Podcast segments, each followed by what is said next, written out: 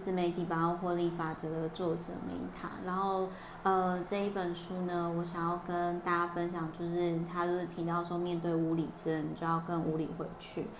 但是说实话，这本书一到五颗星的话，我给他三颗星吧，因为我就觉得。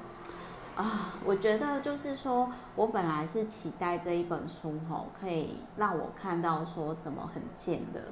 怼回去，因为像我就是就还蛮恭维，然后我就是想说，我来看看他有没有很毒舌，结果我就发现到说，哎，那个书里面讲的东西我都就是都已经在做了，然后而且我觉得看这本书，觉得对方蛮内耗的，因为他感觉就是就是那种。呃，他内心有很多毛，然后感觉很爱去 diss 别人。我我的感觉是这样，就是会觉得说，哇，这个人内心 murmur 很多，而且他这样子很难快乐呢。就是他可能就是，呃，比如说他可能就是跟人家吃饭嘛，那跟人家吃饭，比如说我如果有朋友或者是我男朋友，如果因为身为一个好歹就是有国际礼仪以及证照之人。我其实很无法接受那种，就是有人呢在吃饭的时候，然后会在那边，就是各位知道吗？或者是说用用嘴巴剔牙什么那种，我真的无法接受。然后呢，就是偏偏就是有男生那种，特别是台客，他就会去挑战你，他就会说。哦，学礼仪这种东西，吼，这种东西就是有点类似，就是说啊，就是阶级呀什么的，真的有钱人才不会，才不会 care 那个事，就是很土豪的那种思维。然后面对那种人呢，我就会很生气，就是我就会说，哦，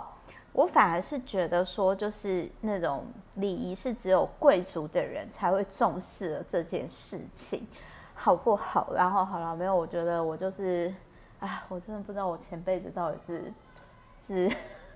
好，我这边先收回来。所以，我其实，在看到这本书的时候，我觉得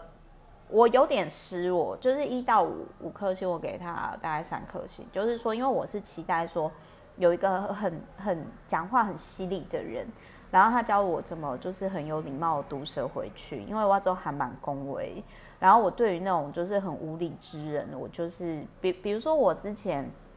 我又曾经就是有讲过说，哎，我觉得你这样子很粗俗，哎，很没有水准，哎。然后，但是对方就是因为，就是对方就是那种蓝领阶层，所以他就会觉得说我怎么那么麻烦。那当然，后来我就没有跟那样的人在一起，也没有跟他约会了，这样子。然后，呃，我就那个时候我就会觉得说，哎。你说太注重礼仪是繁文缛节嘛？可是有时候我觉得会去尊重别人感受的人，通常是有一颗温暖的心。所以，呃，反正就是我觉得这本书让我收获的点是，它里面有提到说，富兰克林他有讲过一句话，就是说，富兰克林说他从来不在别人背后闲言闲语，他永远只谈他认识人的优点，不然他就不说。但我那时候觉得很好笑，因为。多数时间我认同，而且富兰克林，我一开始知道这个人，我是从罗胖的影片，就是很会讲故事时间的好好朋友罗胖知道的。然后那个时候我就觉得说，哇塞，这个人根本就是斜杠青年的前身啊，就是又是发明家、国家元首，然后干了那么多事情。然后就是还是共济会的成员什么的，他到底是怎么安排时间闲不下来吗？这个人的一生大概是有些人的十辈子吧，因为他有十个头衔以上，又是政治家又是外交官，他停不下来。然后那个时候，我我记得富兰克林也曾经像爱因斯坦一样有讲过，就是说，也许在那个年代他必须要去教会，可是我可以感觉到他跟爱因斯坦一样，是他相信神，可是不是多数人相信的那一种。只是他没有说出来。然后我在那个时候，我觉得说，就是觉得很好笑是，因为其实富兰克林他也许他真的是一个很有品格的人，可是再怎么有品格的面对商场上的利益，呃，如果你曾经有去研究，他曾经就是就是他去攻击商场上竞争对手的策略，有机会我再讲这一篇。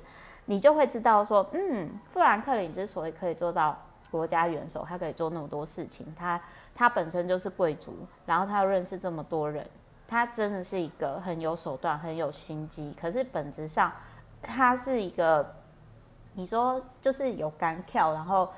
又诚实的讨喜的人。所以我反而是看完这本书之后，我我我觉得我没有学到如何怎么去反驳无理之人，但是他让我更喜欢富兰克林。好，希望今天的这一本书的心得感想对你有帮助。我们下一本再见，拜拜。